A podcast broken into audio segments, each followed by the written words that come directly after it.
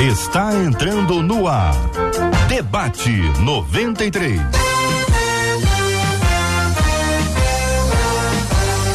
Realização 93 FM. Um oferecimento Pleno News. Notícias de verdade. Apresentação J.R. Vargas. Alô, meu irmão. Alô, minha irmã. Aqui fala J.R. Vargas. Estamos de volta, minha gente, começando aqui mais uma super edição do nosso debate 93 de hoje. Que a bênção do Senhor repouse sobre a sua vida, sua casa, sua família, sobre todos os seus, em nome de Jesus.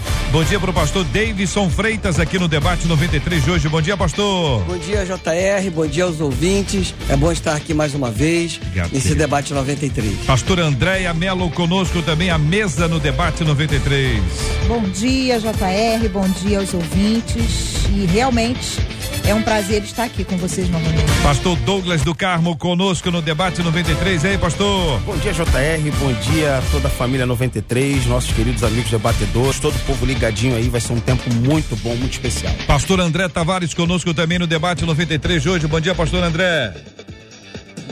Bom dia, JR, bom dia a todos. Um prazer estar aqui com vocês novamente. Obrigado, querido. Nós estamos juntos na 93 FM. Você acompanha o debate 93, participa, você interage com a gente pelo rádio em 93,3. Estamos transmitindo também pelo aplicativo app da 93 FM. Você acompanha o debate 93 também pelo site rádio93.com.br, pela página do Facebook da 93, Rádio 93.3 FM, pelo nosso canal no YouTube 93 FM Gospel e também encontra com a gente nas plataformas de podcast. Sempre um privilégio enorme estarmos com você aqui na 93. Bom dia, Marcela Bastos. Bom dia, J.R. Vargas, nossos amados debatedores. Que bom a gente encerrar a semana ao lado de vocês e ao lado dos nossos ouvintes que estão em todas essas plataformas que o JR diz, mas com a expectativa lá no alto. O Alcelino, lá na nossa página no Facebook, diz: Eu só estou aguardando esse debate que vai ser abençoado. Eu estou aguardando daqui de São Gonçalo. Obrigada, Alcelino. Lá no nosso canal do YouTube, a Rosilda Flauzina disse assim: Eu já estou aguardando o nosso precioso debate de hoje. Sei que os nossos debatedores serão muito usados, então estamos todos ligados. E no nosso WhatsApp, por lá, Poliana, que é sempre a primeira a chegar, ela que é de Viçosa, tá ligada aqui no Debate 93. Muito bem, Marcela, e nós vamos convidar os nossos amados ouvintes da 93 a compartilharem com a gente de onde você está acompanhando o debate 93 hoje, hein? Hoje, hoje, nesse lindo dia, de onde você está nos acompanhando, qual bairro você está, qual sua cidade, qual o seu estado, qual o seu país. Vai ser bom demais mencionar você aqui no final do debate 93 de hoje. É só mandar aqui, mandar pra- pelo nosso WhatsApp, né, Marcela? 21 96803 8319. Manda pela, pelo, pelo chat aqui do Facebook, o chat do YouTube e você vai compartilhando. A gente vai celebrando a bênção da comunhão, essa interação, essa família linda que é a família da 93. Conquistou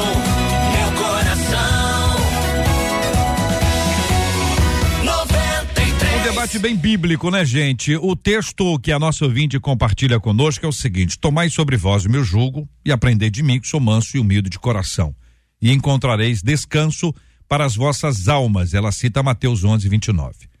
O que significa, pergunta a nossa ouvinte, tomai sobre vós o meu jugo? O que é ser manso e humilde de coração? Como se alcança esse coração? São três das perguntas encaminhadas por essa nossa ouvinte. Eu inicio perguntando a vocês: o que é que significa tomai sobre vós o meu jugo? Como traduzir isso, explicar, contextualizar e aplicar a nossa vida hoje? Eu pergunto a vocês, queridos debatedores, Pastor Douglas, posso começar pelo senhor, querido? Maravilha, ainda bem que caiu para mim. JR, esse texto é um texto muito utilizado.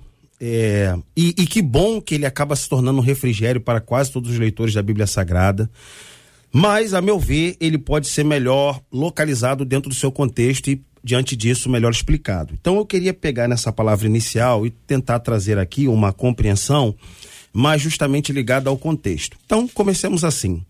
É, esses são versículos que encerram uma, um longo debate, uma longa discussão no capítulo de número 11 relacionado ao escândalo de um grande profeta, o João Batista.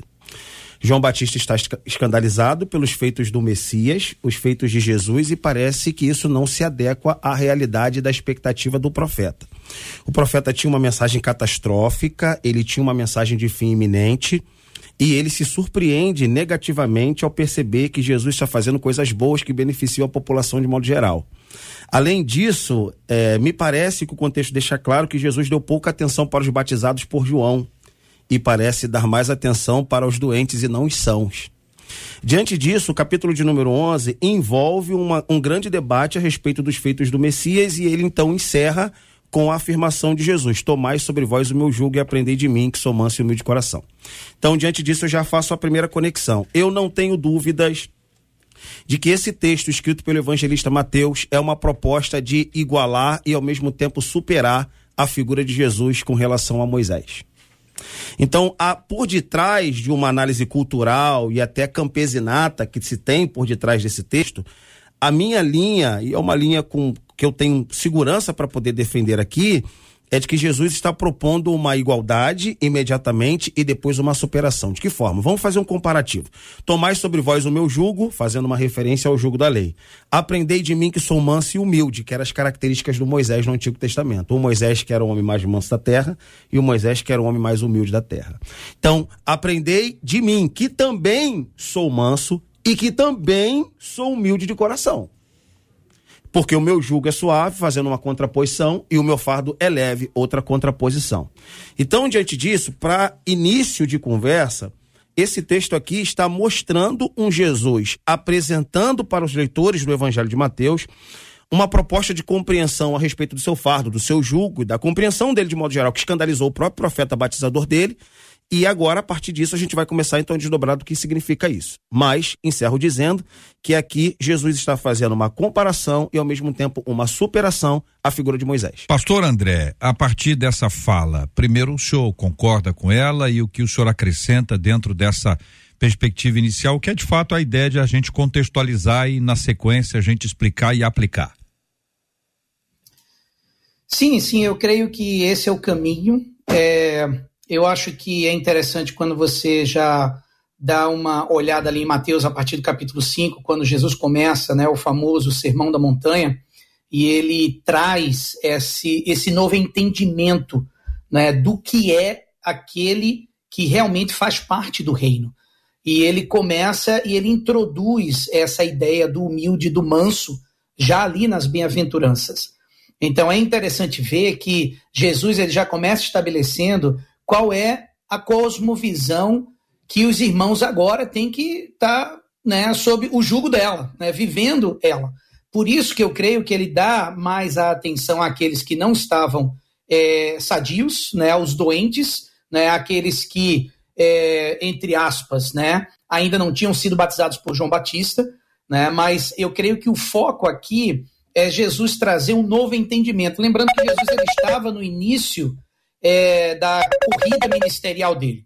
Ele estava é, estabelecendo os processos ah, na vida dele, ah, no ministério dele, é, para as pessoas que estavam ao redor dele. Então, eu creio que agora o que é interessante ver é o que ele estabelece como a, a nova cosmovisão, como aquilo que o povo tem que seguir a partir de agora. Ou seja, como é que se porta é, aquele que é do reino, aquele que segue a Jesus Cristo? Como se porta aquele que agora entendeu que não vive mais sob o domínio da lei, mas agora vivendo sob a graça? Lembrando que também havia um processo de transição. Né? Para aqueles que viviam no entendimento da lei, agora nós estávamos vivendo uma nova dispensação, a da graça. Então havia a necessidade de uma apresentação clara e o próprio exemplo estabelecido por Jesus para os homens. Então, eu creio que esse texto de Mateus 11, 29, ele complementa, ele, ele não é o início, ele complementa, ele fecha, assim como outros uh, textos que podemos ver também trabalhando nesse, nesse tema que é, alterna, né, a palavra humilde, a palavra é, manso, né, ela alterna, muitas vezes usada de uma, de, é, de uma mesma forma, né? A, a, a, Almeida ela usa muito o manso, a NVI usa o, o, humilde nas mesmas passagens, então você vê uma alternância desses dois temas, né? Mas eu creio que para a pergunta né, feita por aquela irmã, eu creio que naquele momento Jesus Cristo está estabelecendo a nova cosmovisão. Precisamos viver agora uma cosmovisão bíblica baseado naquilo que o Senhor ensina, e isto é e a gente vai falar, eu creio, né, mais para frente sobre essa definição de humilde e manso, né, e a gente vai poder falar um pouco mais sobre essas ações e atitudes, né, interior que vem por ela, mas eu creio que hoje, assim, para início desse bate-papo, eu uhum. acho que sim, estou com Douglas, e eu diria que foi estabelecido essa nova cosmovisão, esse novo entendimento do reino lá no início, no Sermão do, do, da Montanha, né? E a pastora André, o que pensa? Bom, a gente precisa entender também que nessa época, né, existiam as escolas rabínicas, né, e toda escola rabínica ela tinha um jugo. O, os rabinos eles interpretavam a lei, eram os mestres da lei. E por isso Jesus algumas vezes disse: Olha, por que vocês estão impondo sobre o povo um peso, ou seja, um jugo, que nem mesmo vocês são capazes de carregar? Então, a partir da interpretação que essas escolas davam à lei, é, algumas eram muito pesadas, radicais e impunham peso muito forte, muito grande para o povo. E quando Jesus vem e fala assim: olha, é, aprenda com o meu jugo, o meu jugo é suave, o meu fardo é leve. Ou seja, isso complementa né, o que o pastor André acabou de dizer aqui sobre essa nova, essa cosmovisão que eu posso chamar de dispensação, né, uma nova dispensação, uma nova forma de relacionamento com Deus a partir da graça graça, a partir não de uma vida fácil, mas de uma relação de intimidade com Deus, onde ah, Jesus estava propondo isso. Eu vou tirar o peso da lei sobre vocês e vocês vão aprender de mim como funciona. Não que seja mais fácil, mas o peso da lei não vai estar sobre vocês. Então eu entendo é, que também Jesus estava se referindo a essas escolas rabínicas que tinham esses julgos Excelente. que provinha da interpretação da lei e eles impunham isso sobre a, as pessoas. Pastor Davidson. Sim, esse é um pano de fundo muito interessante. A gente tem todo o julgo das escolas rabínicas, tem Jesus implantando um novo tempo, uma nova cosmovisão para um povo que sofria. O povo estava ali sofrendo uma escravidão do império, o povo que esperava um libertador é, político na criação de uma nova nação, mas chega o Messias dizendo: Eu tenho um novo parâmetro para você. O jugo era, era uma ferramenta usada para alinhar os animais a fim de que eles carregassem cargas. E ele deveria ser ajustado à realidade de cada um ali. E agora Jesus está dizendo: olha, é uma nova realidade. Eu não vim para uma libertação política, eu vim para uma libertação espiritual. Eu não vim para uma guerra que causa feridas. Eu vim para perdoar pecados, curar feridas e libertar cativos. É a instalação de uma nova dispensação de verdade ali, dizendo: e quando o Messias se apresenta dessa forma, com uma mensagem de amor, com uma mensagem de perdão e de verdadeira liberdade, ele não causa mais feridas.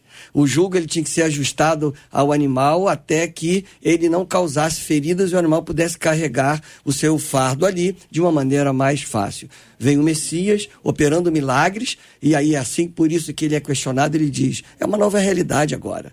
Eu vim como o Verbo que se fez carne e habitou entre vocês para trazer uma nova perspectiva de vida. Perdão, amor, força, graça, que, que sobrepõe a todo pecado e é uma nova realidade. E então esse jugo, ele é mais leve. Uhum. Ele existe, deve ser carregado, mas ele é mais leve. Porque não é o jugo do castigo, é o jugo do perdão. Olha, o versículo 28, que é o anterior ao Exatamente. texto que nós estamos lendo, diz assim: Vinde a mim, uhum. todos os que estáis cansados e sobrecarregados, e eu vos aliviarei.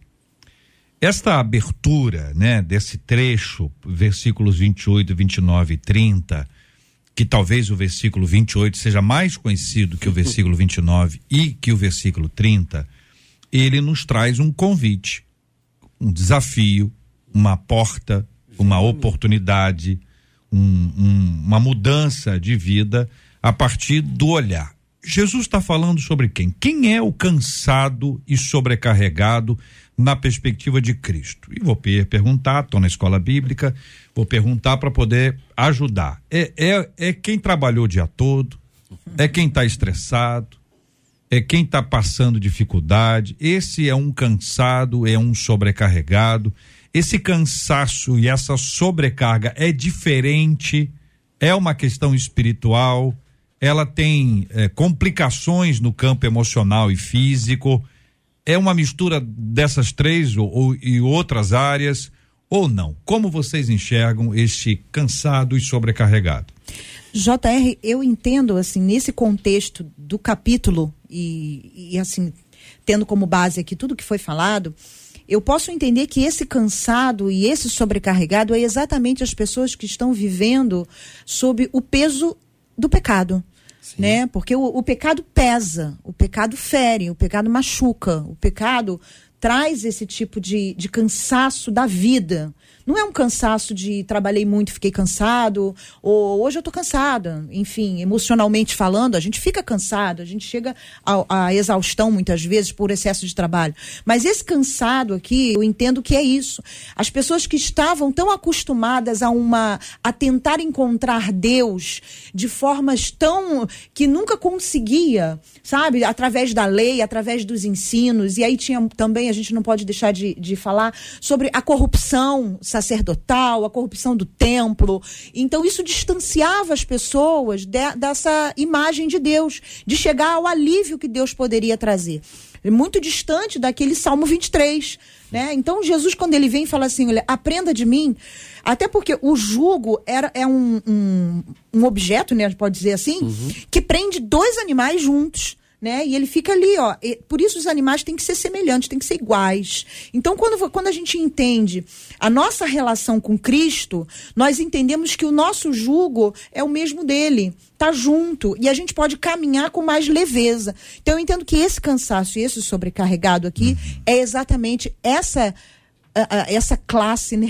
Essa- essas pessoas que estavam vivendo tão longe, tentando encontrar Deus, tentando chegar lá e nunca conseguia, porque num- a lei, a gente sabe que ela é insuficiente para nos reconectar a Deus. Somente o sacrifício de Jesus pode Concordam, fazer isso. discordam, acrescentam? Eu concordo e Salmo 38, Davi vai dizer isso, que o pecado, o seu pecado lhe traz um fardo muito pesado. Então, as pessoas estavam desgastadas, sem uma verdadeira alegria que a presença de Deus traz, essa intimidade com Deus traz a nós uma alegria que não depende das lutas. Todos enfrentamos lutas, mas a presença de Deus traz consolo, traz alegria. Então, esse povo estava desgastado, sobrecarregado, cansado, porque não havia a presença de Deus ali, havia uma corrupção religiosa grande. Então, Deus não estava se manifestando ali a ponto de consolar como bom pastor, libertar como, como o próprio Messias. Então o povo estava cansado e desgastado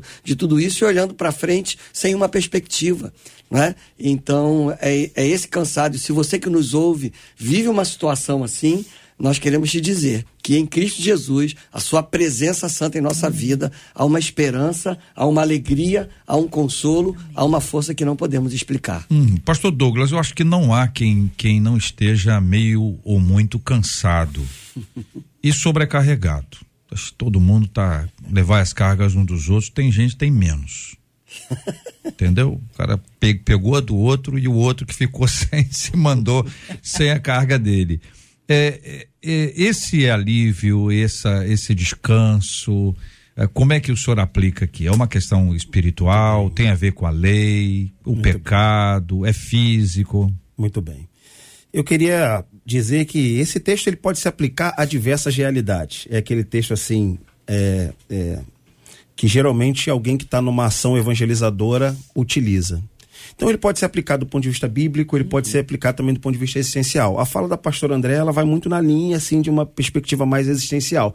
Então esse cansaço pode ser tudo que uma pessoa que está sendo evangelizada ou es- es- escutando esse texto pode associar. Cansado das suas emoções, cansado desse tempo, cansado desse tempo de doido, que realmente é um tempo que a gente está vivendo, realmente que cansa Desafiador. muito, extenua muito as pessoas. É, e você tem também a interpretação primária, que é uma interpretação bíblica. Então, assim, para a gente não voltar a essa questão, eu gostaria de dizer que esse texto vai se aplicar para o que está chegando na fé, de uma maneira mais existencial, mas ele também se aplica para os veteranos da fé que já não suportam mais esse legalismo religioso. Então, é um texto que precisa, dependendo do público ouvinte, ser bem explicado. Para quem está chegando, bota esse fardo aí na conta do pecado. Então, é o pecado, é a distância de Cristo, é a distância de Deus, é a solidão, é, é a, a- a força dos seus próprios méritos que não conseguem dar algum tipo de satisfação. Agora, é importante que a gente fale também para os veteranos, que tem veterano nos escutando. E esses veteranos que já passaram dessa fase, eles estão exatamente na crise de João Batista. E o texto bíblico diz no versículo 11, no capítulo 11, versículo 6, que está ligado a esse contexto. Jesus diz o seguinte: E bem-aventurado é aquele que não se escandalizar em mim. Não se escandalizar do quê? Dessa postura que Jesus Cristo está apresentando. Então, essa postura que ele apresenta, que a meu ver é alternativa à comum, baseada na lei de Moisés, provoca escândalo. E aí a gente vai depois falar um pouco mais a respeito disso, porque era isso que veio meu coração cheio para poder falar sobre isso. Por que, que a pessoa escandaliza quando Jesus apresenta uma vida suave e leve? Porque a religião, de certa forma, impõe um peso e todas as pessoas estão acostumadas a associar religião a algo pesado. E até hoje assim, né, E pastor? isso escandaliza. Então Jesus falou o seguinte: olha, quem deseja seguir essa minha maneira de ver a vida e a religião, vai se escandalizar. Vai se escandalizar por quê? Por causa dos dinossauros veteranos. Deixa eu perguntar uma coisa ao senhor, pastor Douglas, aí ampliando, tra- trazer o pastor André para essa conversa também, é o seguinte, é, a gente pode entender que se eu fizer alguma coisa, eu vou ser abençoado. E se eu não fizer alguma coisa, eu também serei abençoado. Então eu estabeleço aquilo que vai ser feito, o que não vai ser feito, centrado em mim mesmo. Eu faço uma boa obra, eu dou uma cesta básica aqui, atravesso um idoso ali, vou visitar um, um- um orfanato, entendeu? Vou lá cantar no asilo. Então estou fazendo uma boa obra. Eu acho que eu estou contribuindo para o reino. E com isso eu me sinto assim, eu acho que eu estou meio que credenciado para o céu. Eu acho que se eu chegar lá, na portinha do céu, entendeu? Eu falar, o que, que você fez? Ó, eu fiz isso, eu fiz aquilo, fiz aquilo outro. Cria-se um, um certo conjunto de coisas humanas, teoricamente para Deus, mas não são para Deus, são para mim mesmo, tentando convencer a Deus a me permitir entrar no seu céu. Então você tem esse lado. Aí Cristo chega e diz: olha, é nada, Nada disso. disso, nada Você, disso. olha, você está enganado, hein? Nada disso. Eu já fiz tudo. Não, mas peraí, se o senhor fez, como é que eu creia, se aproprie pela fé? Se aproxime. é uma coisa de doido num contexto em que você tem mais de 600 preceitos da lei estabelecido, que você não pode isso, não pode aquilo, não pode aquilo outro.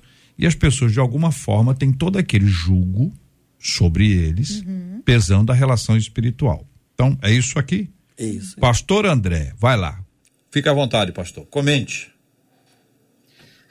Não, eu, eu concordo com a sua colocação. Eu creio que a lei, quando ela é apresentada, ela é apresentada para justamente mostrar a limitação do homem, de que ele não consegue chegar lá.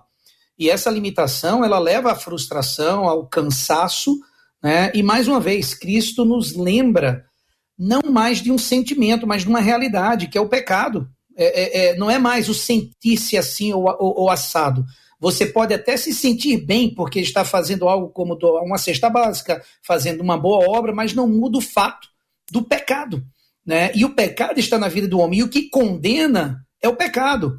Então, quando o Senhor vem e ele apresenta a, essa nova realidade de que o, o- a frustração do não poder em 100% cumprir a lei, porque ninguém conseguia, a, a, a ideia de que agora eu não preciso ir mais ao templo né, é, é- é sacrificar, porque o sacrifício foi ali, né, ou nesse momento aqui iria ser né, pago por Cristo na cruz. Então isso, isso muda. Isso é por isso que eu concordo com a minha xará, Andréa, né, de que é uma nova dispensação. Né? Eu sou dispensacionalista, então eu concordo com o André, né? mas eu creio que é também cosmovisão, que aí não é só o fato de uma nova era sendo vivida, que é aquela da graça e não a da lei, mas agora é o novo entendimento, e é isso que precisa acontecer. É aí onde o que o Douglas falou, daquela questão da legalidade, de religião, porque religião, né, você sabe, é do latim, é o homem tentando se religar com Deus. Então, quando você tira o fato do, do- da religião e acrescenta o relacionamento, ele diz: olha, coloca o jugo, coloca a cangalha, né? A- a- lembra que agora você vai servir a, a- uma outra pessoa de uma outra forma. Então, isso faz com que realmente haja ali uma quebra né, de, de, de preceitos, de paradigma, de tudo. Né? É- é- é- ali é estabelecido uma- um, um- um novo caminho. Né? Então, eu creio que para o ouvinte hoje, aquele que está nos ouvindo, né, como o Douglas falou, aqueles que ainda estão no início da caminhada ou ainda buscando conhecer mais a Deus, né, o que nos faz hoje necessitados de Deus, de ver o sacrifício de Cristo na nossa vida ah, e viver este sacrifício de Cristo, não é só a questão do sentimento de cansaço, mas a realidade do pecado em nossa vida. Porque a Bíblia diz: todos pecaram, pecaram e destituídos estão. Né? Ele continua dizendo: não há um justo sequer. Então, isso faz com que eu entenda a necessidade né, de Deus através do sacrifício de Cristo. E, lógico, para aqueles que já são veteranos, eu creio que a passagem ela chacoalha, porque ela diz assim: olha, o jugo, como a Andrea colocou, não está sentando. Né? O Davidson falou, está machucando. Mas está machucando por quê? Porque tua cosmovisão não mudou ainda. Tá entendendo? Você está vivendo uma nova era na sua vida com práticas ainda do homem anterior. Né? Então, quando há essa mudança, aí você começa a entender a suavidade, a leveza, né? Ah, não a ausência, mas é isso que vem com esse sentimento interior por causa da presença do Espírito Santo em mim. Agora, gente, Enfim, é o seguinte, é, é- É, a gente pode Não, tá, embora tá dele. ótimo, não, tá ótimo, pastor André, tá ótimo. É, é o seguinte, é, é que ao longo dos anos, é, embora a gente esteja falando de um texto bíblico, não estamos falando de um texto do Novo Tes- Testamento. Quem está vivo já, já teve acesso a esse texto, ou, ou não teve, mas teve chance de ter acesso a esse livro. Não é uma coisa nova, não chegou anteontem, tá aqui, ô, porque vamos ler um texto novo aqui. Está na Bíblia, muito bem. Jesus estabeleceu isso aí. Ao longo desses anos, desde então, desde então, muita gente se apropriou disso aqui. Você é isso aqui, ó. Outras pessoas não conseguiram acessar, encontrar, entender isso no passado, no presente, provavelmente no futuro. Esse ajuste de mente e de coração, eh, ele precisa de um processo. Me parece assim que a gente, algumas pessoas ficam muito arraigadas ao, ao que que eu tenho que fazer, qual é a minha obra. E isso precisa ser claramente explicado de uma forma didática, embora a gente possa ter aqui posicionamentos diferentes quanto à questão salvífica, e não é o nosso assunto, mas esse processo nosso, até que a pessoa diga assim: puxa, agora eu entendi. Processo. Fique à vontade. Eu vou então, posso? Muito bem. É um longo processo, um longo processo e eu não consegui me ver livre dele. Então quero dizer que eu vou ser refém das palavras que eu vou proferir. Ah, estudando, lendo, amadurecendo, mas ainda muito escravizado pela aquela percepção, e vou aqui é, é, é, dizer, né, uma percepção tradicional, conservadora, ultraconservadora da denominação Assembleia de Deus, que é a minha denominação, falo apenas por mim. E você vai lendo, compreendendo, conhecendo o evangelho e aquilo se torna libertador para você. Ao mesmo tempo que aquilo se torna libertador para você, você tem um monstro dentro de você. E para citar a reforma protestante, a gente sabe que o próprio Lutero enfrentou isso. A crise da torre e a crise do raio, por assim dizer, fizeram com que Lutero tivesse um medo de Deus e fizesse uma série de promessas até que ele encontre o Deus da misericórdia, o Deus da compaixão e o Deus da graça. Até chegar essa fase, até essa fase, muita gente morreu, muita gente criou terror de Deus, muita gente tem medo de Deus e muitas pessoas optam por não se aproximar de Deus, porque é melhor vivê-lo distante dele do que perto dele. Então isso é uma percepção muito pulverizada, é uma percepção muito generalizada. E cabe a nós aqui, que estamos aqui a essa mesa seleta, instruir aqui milhares de pessoas a como romper com essa visão. Eu acho que antes de romper com essa visão, a gente precisa aceitar o primeiro fator, que é o fator que João Batista mesmo afirma. João Batista está escandalizado. João Batista está escandalizado porque ele pensa catastroficamente a presença do Messias. E Jesus já está fazendo venturança, Jesus está fazendo bem, Jesus está prolongando vida, Jesus está entendendo estendendo misericórdia, Jesus está acolhendo pecadores. Então, a fase do escândalo é a fase que antecede a fase da libertação. Ma- Bem-aventurado aquele que não se escandalizar em mim. É basicamente aquele preceito, e aqui eu passo a palavra para não tomar muito tempo, que Jesus diz na sua parábola. É por que, que você consegue ou não consegue estar bem porque eu faço bem? Por que, que o teu olho é mau quando eu faço o bem? Essa é a prerrogativa. Essa é a prerrogativa. A gente criou, eu acho que a culpa não foi nossa, a culpa foi dos antepassados, a galera que já leu a Bíblia de uma forma mais enviesada por essa lógica do Deus terrorista, não é? E isso vai atravessando de geração em geração, isso vai atravessando as pessoas e as pessoas vão criando esse tipo de mentalidade. E aí vem Jesus e rompe com esse tipo de mentalidade, nos fazendo compreender outra mentalidade, que é o que a gente vai falar, quem sabe, mais pra frente. Só que antes a gente precisa dizer que há pessoas que estão escandalizadas. Eu mesmo combato isso de verdade. Às vezes eu acho que Deus é bom demais para ser verdade. Porque todo mundo sabe, já deve ter escutado isso em algum púlpito da vida. As pessoas falando assim: olha. É, a vida tá tudo bem, deve ter algum problema. As pessoas criam essa mentalidade, assim, olha, pastor, eu tô muito preocupado. Por quê? Porque não tá acontecendo nenhuma aprovação, não tá acontecendo nenhuma dificuldade.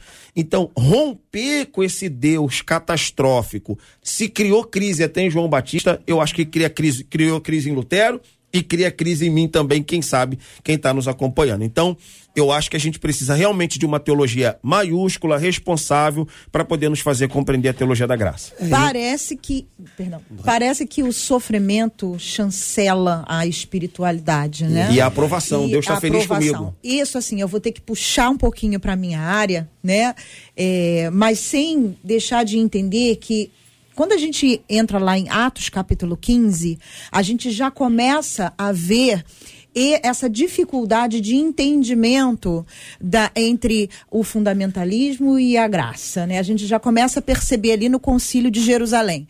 Tem que circuncidar, não tem que circuncidar. Tem que fazer isso, não tem que fazer aquilo. Você só consegue conhecer a Deus se for nesse, nessa métrica. Então ali, né, houve uma, um, um embate né, entre os líderes da igreja para que se chegasse a uma conclusão de como os gentios seriam aceitos dentro da igreja. Né? Como seria isso? Vai ter que circuncidar ou não? E a gente vê que essa diferença de pensamento e de interpretação bíblica, ela vai ao longo da história. A gente culmina aí na reforma, na contrarreforma e uma série de outros desdobramentos que a gente sabe o porquê. A gente não tem como falar tudo aqui que o tempo não, não dá, mas a gente vive isso até hoje. Agora, algo muito interessante é que nós nos relacionamos com Deus através do nosso espírito, mas a nossa, o nosso ser emocional está muito presente na nossa relação com Deus. E muitos viveram uma vida eh, na sua infância, na sua família, onde esse merecimento era exigido.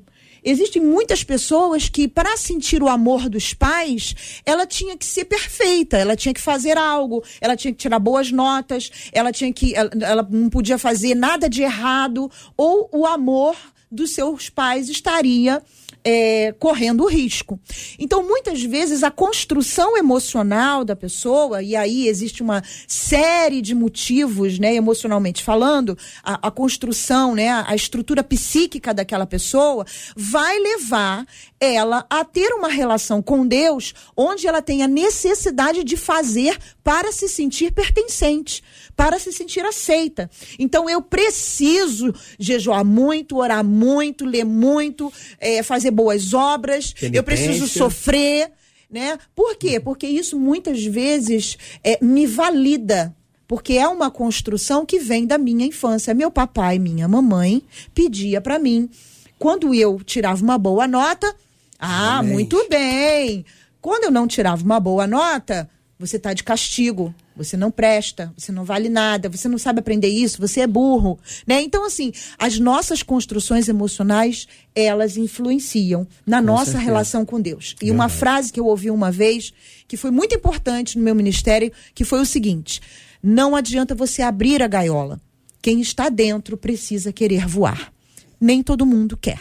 Então, se a ave é feliz sem voar, mesmo Dentro que a gaiola gaiola. esteja aberta, deixa ela Deixa lá. ela. Um dia, quem sabe, ela olha para fora e percebe o que a espera, o que ela pode ter, né? Se não, que ela seja feliz do jeito que ela está. É que Jesus ele quebra o paradigma da sociedade, daquele tempo e da nossa sociedade. A nossa sociedade, ela vive no amor condicional. Eu preciso fazer para que alguém me ame. Só que Deus, ele tem por mim, por cada um de nós aqui, um amor incondicional. Não é o que eu faço para merecer esse amor, é o que Deus é, a sua essência é amor. Isso quebrou o paradigma de todo mundo ali. Como é que eu vou entender isso? Esse amor incondicional é, que me alcança, que me liberta, que me transforma, que me perdoa. Então, esse processo, nós só vamos nos livrar dele no dia da promoção para a glória celestial. Até lá, viveremos esse processo. Quer ver, pastor Davis? Isso tem, nos desafia a cada Tem um instante. símbolo disso que é a gravidez. A gravidez é um símbolo disso. Acho que dá, dá pra gente ilustrar. Para ajudar o nosso ouvinte que está aqui no rádio acompanhando a gente. A criança não nasceu, mas ela já é amada. Então, se a gente conseguir trazer para nossa mente que ele nos amou primeiro, Uhum, exatamente.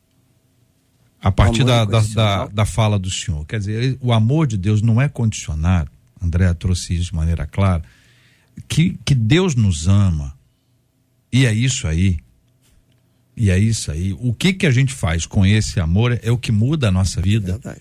porque esse amor nos constrange. Esse amor é, é muito maior do que o nosso amor, a gente não tem condição de retribuir. A gente não tem condição de retribuir. Então, a gravidez tem essa cara, né? Tá ali a criancinha, ele não sabe quem é, entendeu? João, Joana, Toninho, Tonhão, ele não sabe quem é a pessoa, mas já é amado pelo Senhor. Pastor André, é, esse amor de Deus, que é talvez a base de tudo aquilo que a gente faz na vida espiritual, na igreja, a gente acolhe as pessoas por causa do amor, Deus nos ama, porque Ele nos ama, nós amamos, nós somos amados uns pelos outros, nós, enfim, investimos a nossa vida com base nesse amor que é o amor a Deus, ao próximo e a nós mesmos. Isso pode nos ajudar a entender um pouquinho me- me- melhor esse passo a passo para a gente conseguir chegar ali do lado de Jesus. Eu vou imaginar uma cena, pastor André. O senhor me desculpa aí, o senhor não se escandaliza, não, mas vou imaginar a cena da gente conseguir deitar aos pés do mestre para descansar. Sabe aquela história? Diz o senhor, cheguei até aqui. E a gente, quando acha assim que chegou até lá, a gente vai descobrir que, na verdade, ele veio nos buscar. E, e, filho, vem cá, você não che- chegou aqui, não. Eu que Eu cheguei até cheguei você. até você. Fala, pastor André. Olha, eu, eu creio que, o, o- como você falou, o amor de Deus por nós, ele é a fundamentação de tudo. Né? Foi por causa do seu amor que ele enviou o seu filho né, para morrer numa cruz por nós, mesmo quando nós ainda éramos e somos pecadores. Né? Ele morreu por nós para nos dar essa, essa salvação. O que eu, é, eu, que eu acho interessante é, nessa proposta aí que você até fez na sua primeira pergunta ali atrás, JR, é que é, ali como o ladrão na cruz, né? Quando aquele ladrão na cruz, um deles, né, reconheceu quem o mestre era, quem Jesus Cristo era, ele disse para ele: Hoje mesmo estarás comigo no paraíso. Ou seja, naquele momento do entendimento de quem Cristo era, posicionalmente, ele foi mudado de lugar. Ele estava né, no lamaçal do pecado, ele foi levado ali para a presença de Cristo. Né? Ou seja, quando nós entendemos quem Cristo é, quando nós aceitamos o seu sacrifício por nós, posicionalmente somos mudados, somos transferidos, porque aí o mérito não é nosso, o mérito é de Deus. Ele fez por nós. Não há nada que possamos fazer, né? Ah, ah, para atingirmos isso. Foi um presente de Deus para a gente. Então, o sacrifício foi feito. Não exige sacrifício de mim. Isso tira de mim o peso, o peso de viver me sacrificando. Tá entendendo? Como se a salvação de todos dependesse de mim, como se a mudança da sociedade dependesse de mim, porque mudou. Cristo fez isto em minha vida. No entanto, a palavra do Senhor diz: opere a sua salvação com temor e tremor. E aí vem o processo de a, a, a santificação na minha vida e o processo de mudança. Ele diz: ó, vá se despindo do velho homem, né? Renove a sua mente, se vista do novo homem, e tudo isso é um processo, né? Aquele pássaro naquela gaiola, ele vai sair dali quando né, ele estiver pronto, de vez em quando a gente vai precisar dar uma cutucada nele, porque essa é a nossa função como liderança, dizer, olha, lá fora foi o que Deus preparou para você, sai. Né? Então a gente precisa trabalhar em conjunto com isso, porque essa foi a nossa a chamada. Né? Mas eu creio que o amor de Deus ele causa essa transformação. E aí, o meu amor por Deus, baseado no entendimento do amor dele por mim, através do Espírito Santo que mora em mim, as minhas ações mudam. Aí muda o meu relacionamento para com o JR, porque o meu relacionamento para com Deus mudou. Muda o meu relacionamento para com o meu inimigo, porque o meu relacionamento com Deus mudou. Porque, lembre-se, já não mais vivo eu. Cristo é agora que vive em mim. Então, quando A, B ou C fazem contra mim, eles não fazem contra mim, eles fazem contra Deus, porque eu já estou morto, já não mais vivo eu. Então a minha, e, e é por isso, gente, que eu, que eu volto àquela palavrinha que eu abri, né, a minha palavra com ela, que é cosmovisão. Quando a nossa forma de pensar mudar, muda tudo. Agora é óbvio que eu concordo com o André. A nossa cosmovisão nunca será limpa, até porque seremos pecadores até termos o nosso novo corpo, né, glorificado lá, né? Então teremos essa natureza pecaminosa. Então, a nossa cosmovisão, ela vai estar sempre ali de alguma forma, poderíamos dizer assim, manchada, por causa de tudo aquilo que nós carregamos como bagagem na vida, né? Mas devemos buscar. Por isso que devemos renovar a nossa mente todos os dias, né? Para que a gente possa justamente refletir Cristo. É, eu tenho a impressão, Marcela, que os nossos ouvintes estão é, realizando uma, uma espécie de uma revisão de conceitos hoje. Algumas, algumas questões que estavam, de certa forma, enraizadas ao longo dos anos, e é normal que assim seja, hoje estão sendo tocadas de alguma forma e uma revisão está em andamento. Isso é muito bom. Uma outra coisa que é muito boa também é que hoje nós vamos presentear os nossos debatedores presentes aqui no nosso estúdio, pastor André. O senhor me desculpa, viu? Perdoa, gente, Mas a nossa equipe É. separou aqui um presente especial para cada um dos nossos debatedores presentes aqui. Eles estão abrindo aí. Pode abrir, gente, pode abrir. Os nossos debatedores estão recebendo camisas do nosso parceiro RC Camisas e você encontra os produtos dele no arroba RC Camisas BR. E os debatedores estão abrindo aí cada um deles. Aí, deixa eu ver a sua, pastor. Aqui, gratidão, tá Gratidão. bonita. Pastor André, cadê? Olha, que coisa linda, branquinha. Gratidão da pastora uma também. marrom. Já o pastor Davidson saiu certinho, né? E se disse, não é a banda. Não é a banda. Ou, ou é, pastor o Davidson? Olha aí, o que que tá escrito aí? É antes de Cristo e Antes de depois de Cristo, depois de né? Cristo. Sensacional. Parabéns aqui ao RC Camisas BR presenteando os nossos debatedores aqui no nosso estúdio. Pastor André, quando estiver aqui conosco a próxima vez, ele tá lá nos Estados Unidos, né, sua, pastor, pastor. pastor André? Eu acho melhor quando o senhor quando o senhor estiver aqui, não, não é assim não. Quando o senhor estiver aqui, o senhor traz para nós, tá bom?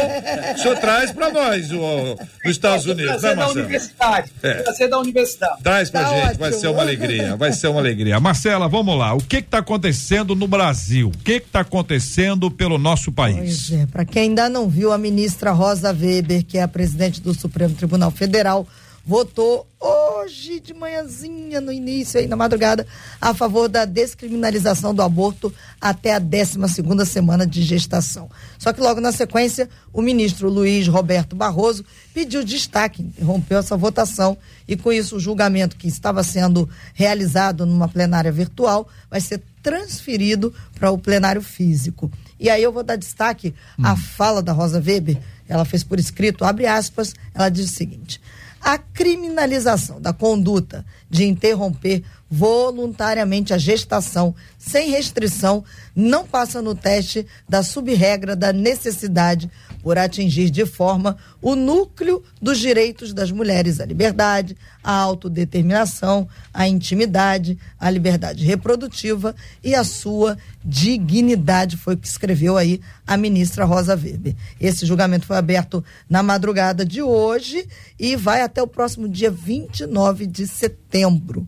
Os ministros estão analisando aí uma ação que foi movida pelo PSOL há alguns anos, eh, se não me engano, acho que em 2018, Isso aí. Lá em, em 2018 foi aberta essa ação e eles estão votando agora os rumos do que será a nossa nação diante do aborto, JR. Eu quero abrir esse assunto para os nossos debatedores se posicionarem aqui, porque esse assunto é um assunto muito caro à nossa vida espiritual. A gente está falando de aborto, que em sua maioria é uma unanimidade o posicionamento contrário no meio cristão. Cristão de todas as linhas, de todas as denominações, de todas as. Enfim, não só no nosso meio, mas também para além dele. Pastor Andréa.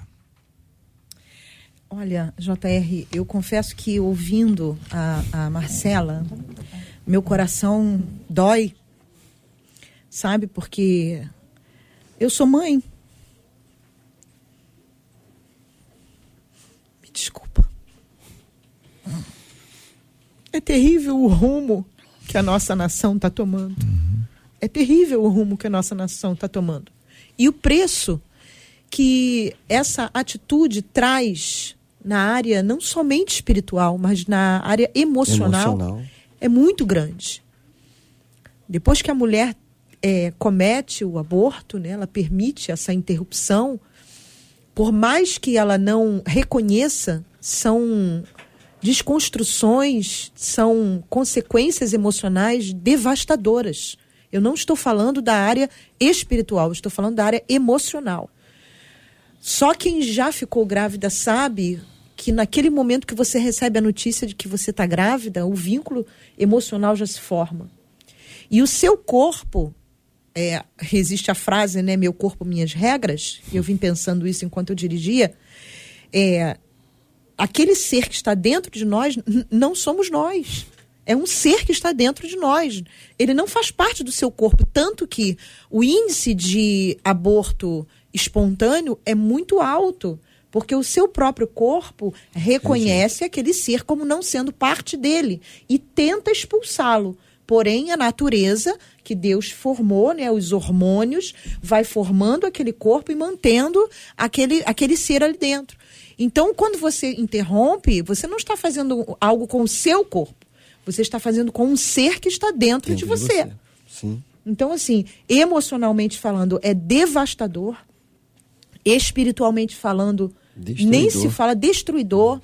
E existem consequências que, infelizmente, essa geração, por estar cega, não consegue enxergar. E eu acho que eh, nós precisamos realmente orar, interceder. A igreja está posicionada, o, o cristão está posicionado firmemente contra isso. Pastor Davidson. Isso traz uma dor ah, ao nosso coração. Né? Eu sou pai, sou pai de seis. Né? Então, é, amo a cada um dos meus filhos e espero pelos netos, sem pressão nenhuma. Aos, aos casados, a minha filha mais velha casará próximo sábado. Mas nossos princípios, nós defendemos a vida. A Bíblia fala que a vida começa na concepção. Ali, Salmo 39 é claro: o Senhor me conheceu desde o ventre da minha mãe.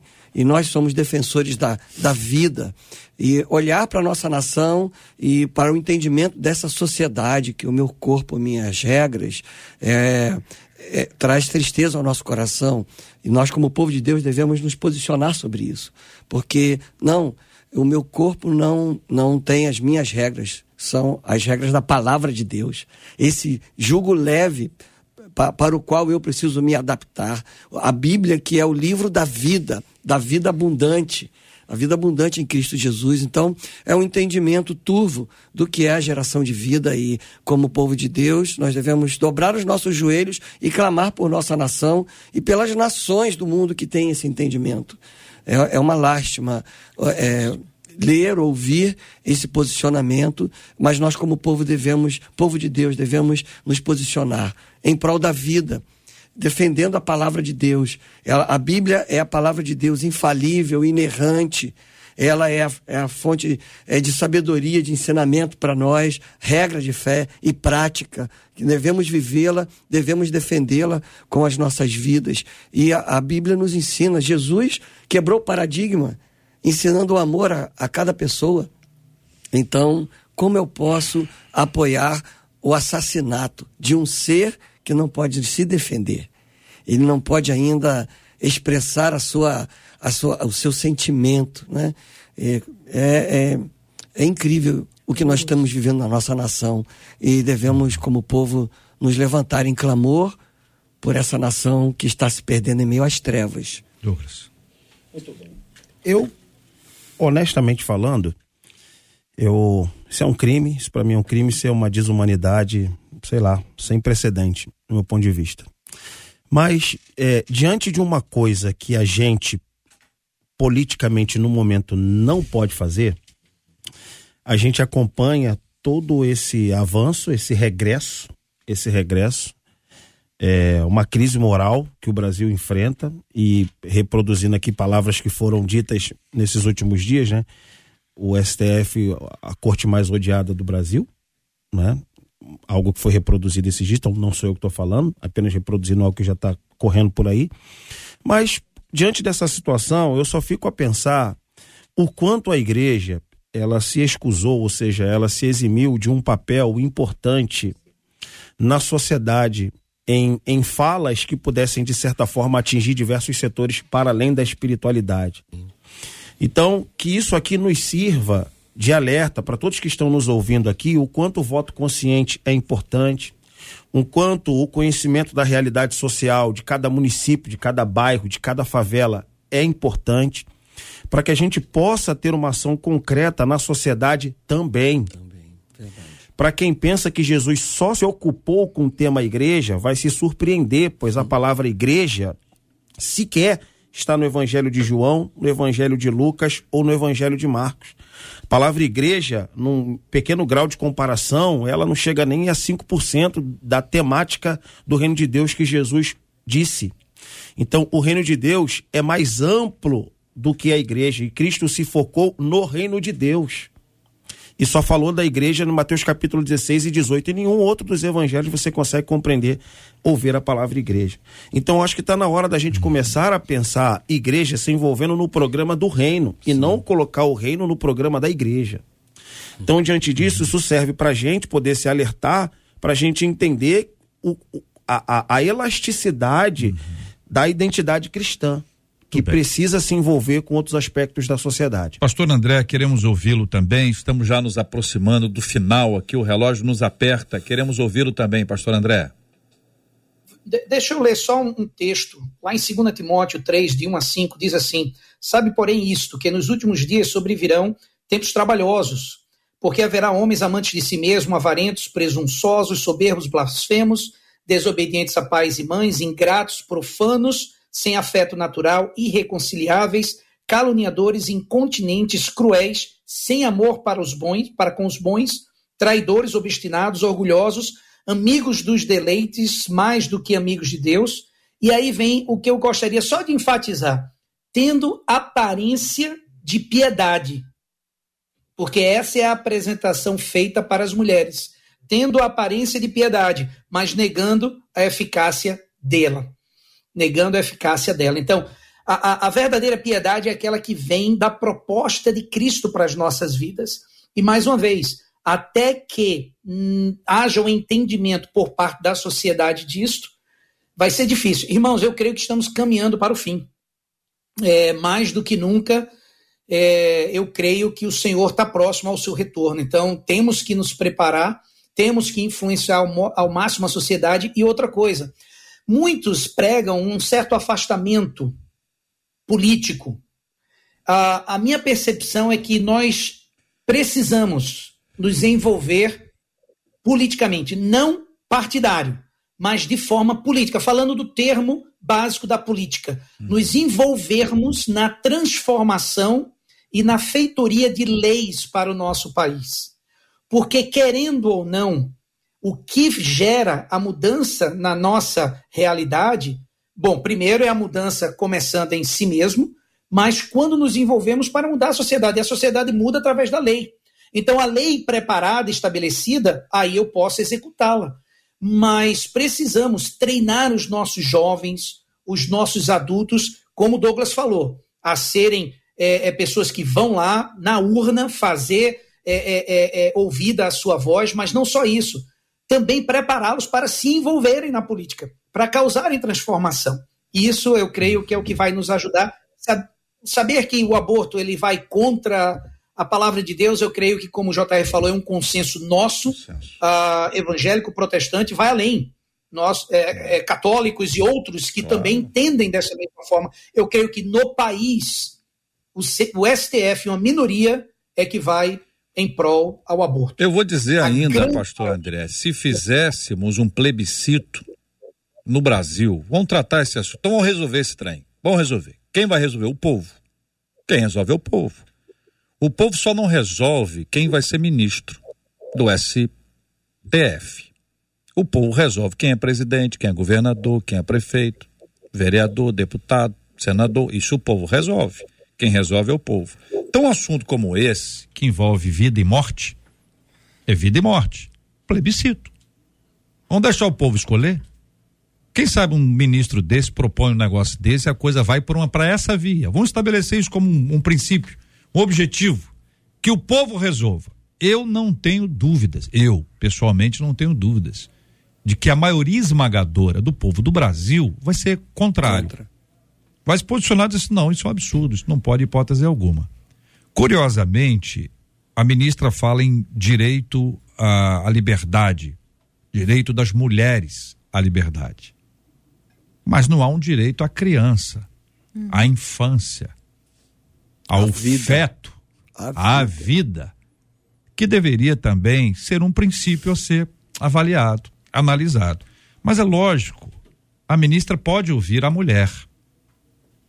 Ela não pode ouvir o feto. Ela não pode ouvir o bebezinho. Ainda mais se a gestação for interrompida. Não só ela, como ninguém. Entretanto, esse assunto está na nossa pauta e nós precisamos orar. Esse é um tema que será alvo da nossa oração hoje. Eu queria convidar você, ouvinte, a orar todo dia por esse assunto. Ore pelos ministros, nominalmente. Tome o nome deles, cada um deles, ore, ore, Senhor abençoa, dá entendimento, sabedoria, dá sensibilidade, dá coragem para enfrentar, porque sabe o que acontece? Na porta deles, não é na casa não, na porta da vida deles, estão aqueles que apoiam. Os que não apoiam não estão ali, porque quem apoia grita, fala alto, berra, se manifesta, faz pressão para todos os lados. Eles estão pressionados. Não tenho dúvida, menor dúvida de pressão.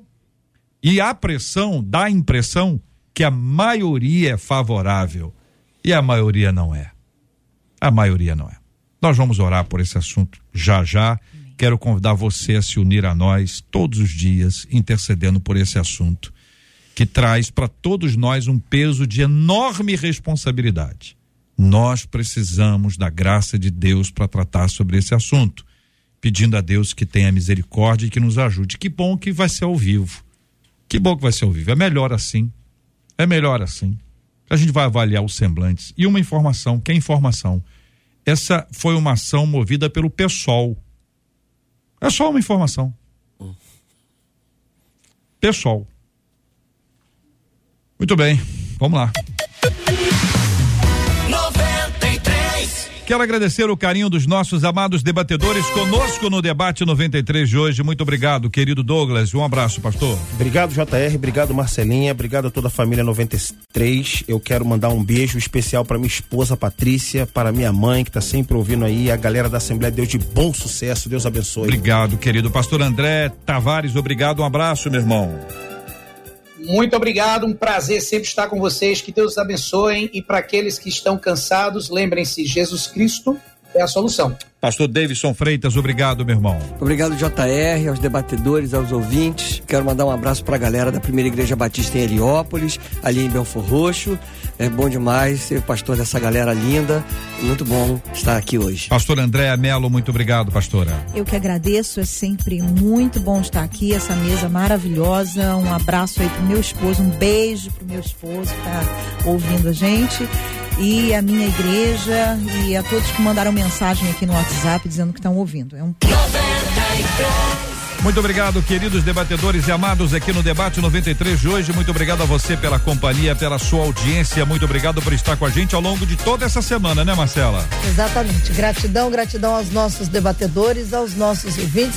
Final de semana de paz guardado e resguardado do nosso Deus. Segunda-feira, se assim Ele nos permitir, estaremos aqui de volta. Muito bem, quero agradecer a você que nos acompanhou, você que está conosco e a você que vai orar com a gente agora. O pastor Davidson vai ser aqui o nosso intercessor, nós vamos orar juntos com ele e vamos clamar ao Senhor por sua misericórdia, vamos orar também pela cura dos enfermos, de consolo aos corações enlutados.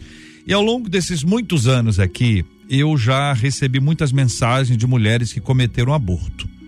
E elas contam como se tivesse sido ontem. E quando a gente pergunta quanto tempo foi, décadas, décadas se passaram entre o ato e o dia que a pessoa fala. Mas parece que foi ontem. Tem muita gente acompanhando a gente agora com essa dor.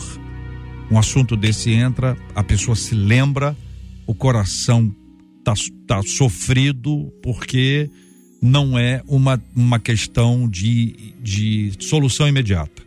É um processo longo. E a graça de Deus seja sobre cada uma das pessoas e de, especialmente hoje também, pastor, sobre aqueles que estão pensando nisso. Passou pela cabeça essa ideia. Para que isso seja revertido em nome de Jesus, eu quero dizer a você, você está acompanhando a gente? Está pensando nisso? Você acha que esse assunto entrou à toa? Esse é um tema para a sua vida hoje, em nome de Jesus. Bendito Deus, nosso Pai, nós queremos te agradecer por mais esse dia de vida, porque tu és o Deus da vida, vida abundante. Queremos te agradecer por estarmos aqui, agradecer-te, ó Deus, pelo tema, pelo tema que debatemos, mas também, Deus, nesta hora, nós queremos clamar ao Senhor por nossa nação, pelo tema, ó Deus, apresentado do, do aborto, Senhor.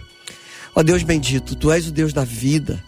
O Senhor nos dispensa vida abundante e nós queremos pedir ao Senhor que direcione essas autoridades, esses juízes, os membros da Corte Suprema, para que, ó Deus, não haja aqui, ó Deus, uma agressão à tua palavra e ao propósito de vida que o Senhor criou, Pai. Bendito Deus, nessa hora nós te pedimos o consolo para aquelas mulheres que em algum momento de suas vidas cometeram esse ato e se arrependem de maneira tão dura e tão profunda, Pai. Haja consolo. Senhor, que o Senhor reverta no coração daquelas que estão pensando em fazer isso. Nessa hora, ó Pai, que o Teu Espírito Santo mude a sua mente e elas possam, ó Deus, ter força em Ti para dar continuidade à vida que está dentro de seus ventres agora.